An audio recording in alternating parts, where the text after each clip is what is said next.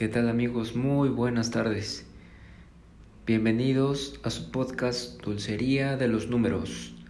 Este es el episodio 3 de la temporada 2, donde el Puebla visita al América. Pero antes vamos a dar y a platicar del resumen del partido contra Querétaro que se jugó el viernes pasado aquí en Puebla, donde el Puebla logró su primera victoria de la temporada por 2 a 0 y donde pues pues se vio sencillo, el Puebla se vio muy volátil, muy fácil llegaba al, área, este, se veía que cerraba las jugadas bien, llegaban hasta la portería rival, donde el primer gol por, por parte de Mancuello, pues un centro al área y remate de cabeza medio circunstancial, pero pues contó, ¿no? Vale, como tal, y pues ya este iba el 1 a 0, donde Mancuello al final de cuentas fue mencionado o, elegido como el jugador del partido por, por su forma de, de salir del, partido, ¿no? Dicen que eh, lo vieron como, como un líbero, marcaba, mandaba y, y demás, entonces eso le valió el jugador el partido.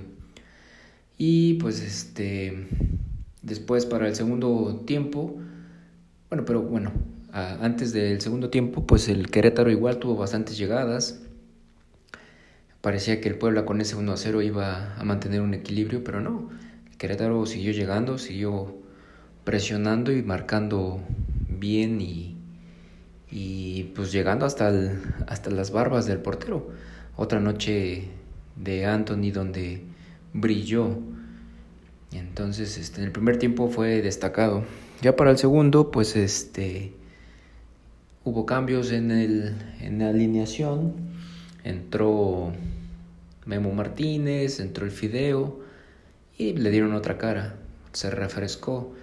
Igual, el Puebla marca el 2 a 0 por un centro de, del Fideo a Memo Martínez, cabezazo dentro del área. Pues no pudo hacer nada el portero para el 2 a 0, pero igual el Querétaro no paró, no se, no, no dio, no bajó los brazos y fue un buen partido de llegadas de ida y vuelta pues de atajadas de Anthony. Entonces, pues fue, fue buen partido agradable para, para la vista. Y pues para la pobre entrada que estaba ahí, pues fue un, un bonito partido. Entonces, pues bueno, el, con ese triunfo el Puebla da un respiro toda la semana, tranquilidad, eh, confianza para que preparara el próximo partido contra el América. Que pues ahorita como vamos a ver los números, pues nada favorable al Puebla. Y aparte por las experiencias en los cuartos de final del torneo pasado, donde pues fuimos bastante dañados y apedreados y apaleados por el América. Pues lo bueno, para mí, dentro de este partido que pasó contra el Querétaro, pues vi que se vio ofensivo, fue contundente, eh, se vio una estrategia defensiva y de control de balón para despegar y desplegar las líneas y buscar remates de cabeza dentro del área. Eh, lo bueno también pues, es que hubo goles, muchas veces este, llegas y no las metes, ¿no? Y en esta ocasión llegaron más veces y metieron los goles, ¿no? Anthony mantiene el cero, otro buen, buen, buen número. Y pues Mancuello, que si lo liberamos y se agarra confianza, pues puede ser el, el jugador que esperaba el Puebla en la media cancha. Em, ¿Qué otra cosa buena? Los cambios se ven que aportan, se ven que son este Mm, productivos por el momento. No se ve una banca partida o un equipo partido. Por el momento se, ve bien, se ven bien todos. La otra buena pues es que los mismos jugadores y el técnico están pidiendo el apoyo de la afición. Si dan números, si dan resultados, seguramente estarán ahí. Lo malo pues es la entrada, ¿no? Los precios son elevados para un partido contra Querétaro que pues ni fu ni fa, ¿no? Tal vez alguna promoción, dos por uno, eh, de, mujeres gratis, de niños, de 50%, lo que sea, va a jalar a la afición. Aparte hacía bastante frío ese día. ¿Quién se va a animar, no? Este pues la defensa la verdad es que no se ve coordinada, mucho trabajo falta con los defensas. Esperemos que vayan agarrando ritmo, pero pues bueno, lo bueno es que Anthony brilla después de que los defensas no dan el resultado. Y pues bueno, es un buen resultado para la posición de, de la tabla. Se está en el número 10 en la liga, ¿no? Estamos por arriba de otros equipos que a lo mejor son de mayor inversión. Entonces pues sigue siendo un buen arranque. Entonces pues vamos a, a seguir.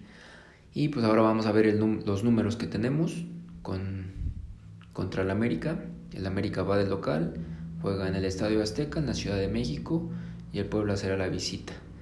Tengo que hay 53 partidos desde 1996 que se han enfrentado, donde el América tiene un 53% de victorias contra el Puebla que tiene un 13% de victorias. Esto es el historial general, o sea, en toda la historia desde 1996. Hay más empates que victorias del Puebla. El empate tiene un 34%. Entonces, pues es un positivo para el América. Está arriba del 50% en efectividad contra el Puebla. En el historial de goles desde 1996, desde 1996 para los dos equipos se han anotado 144 goles, el América tiene 92 para un 64% y el Puebla solamente tiene 36%. Otro a favor del América, llevamos 2 a 0. En cuanto al historial de juegos en la Ciudad de México, en el Estadio Azteca desde 1996, es decir, solamente jugando de local el América, hay 26 partidos, de los cuales el América ha ganado 13 para un 50% de efectividad y el Puebla tiene un 11% de efectividad jugando en la Ciudad de México, bastante malo. El 39% es empate. Aún así es otro a favor del América. Vamos 3 a 0. Los goles jugando en la Ciudad de México desde 1996. Se han anotado 58 goles, de los cuales el América tiene 40 para un 69%. El Puebla tiene 31%, o sea, es bastante la, la efectividad del América en su cancha. Entonces vamos 4-0 a favor del América. En cuanto a sus últimos cinco partidos entre los dos equipos, jugando ya sea en Puebla o en la Ciudad de México, el América tiene 90% de efectividad contra el Puebla. En esto están incluidos los cuartos de final, donde pues, los dos partidos los perdimos por goleadas. Entonces el 90% de efectividad contra el Puebla pues, es bastante positivo para el América. El, el Puebla solamente tiene un 10% de efectividad. Está pésimo. Entonces, otro favor al Puebla, vamos, perdón, otro favor del América. Es el 5 a 0. Eh, y sus últimos 5 partidos en la liga, este, el América tiene un 50% de efectividad eh, y el Puebla solamente tiene un 30%. El América ha venido a la baja, ha tenido empates en sus últimos partidos, no, no se está viendo bien pero pues esperemos. Y el Puebla, pues las, las victorias que tuvo en los cuartos más este, la primera del Pachuca y ahorita la victoria del Querétaro, pues fue así como que la remontada después de muchos partidos. Y el último partido ganado en el Estadio Azteca por, por parte del América fue el 15 de octubre del 22, en los cuartos de final que platicábamos por el 5 a 1, y pues donde puedo mencionar que fue el último partido de del Arcamón como director técnico del Puebla. Entonces, pues fue la victoria, la derrota más dolorosa que pues de ahí partió que ya no, no sentía gusto. Y la última, la última victoria de parte del Puebla en la Ciudad de México en el Estadio Azteca fue el 12 de septiembre del 2004 por un gol a cero, donde Avilán fue el, el, que metió el gol y en esa época eran dirigidos por Palou que en ese partido se obtuvo el liderato de la liga, que se mantenía porque el Puebla era, era la fecha 4 y el Puebla tenía este, dos victorias, un empate y esa fue su tercera victoria. Entonces se, quedó como líder en esa ocasión. Y pues con Palou que, que pues al final de cuentas salió, ¿no? No fue un, un técnico que recordemos mucho.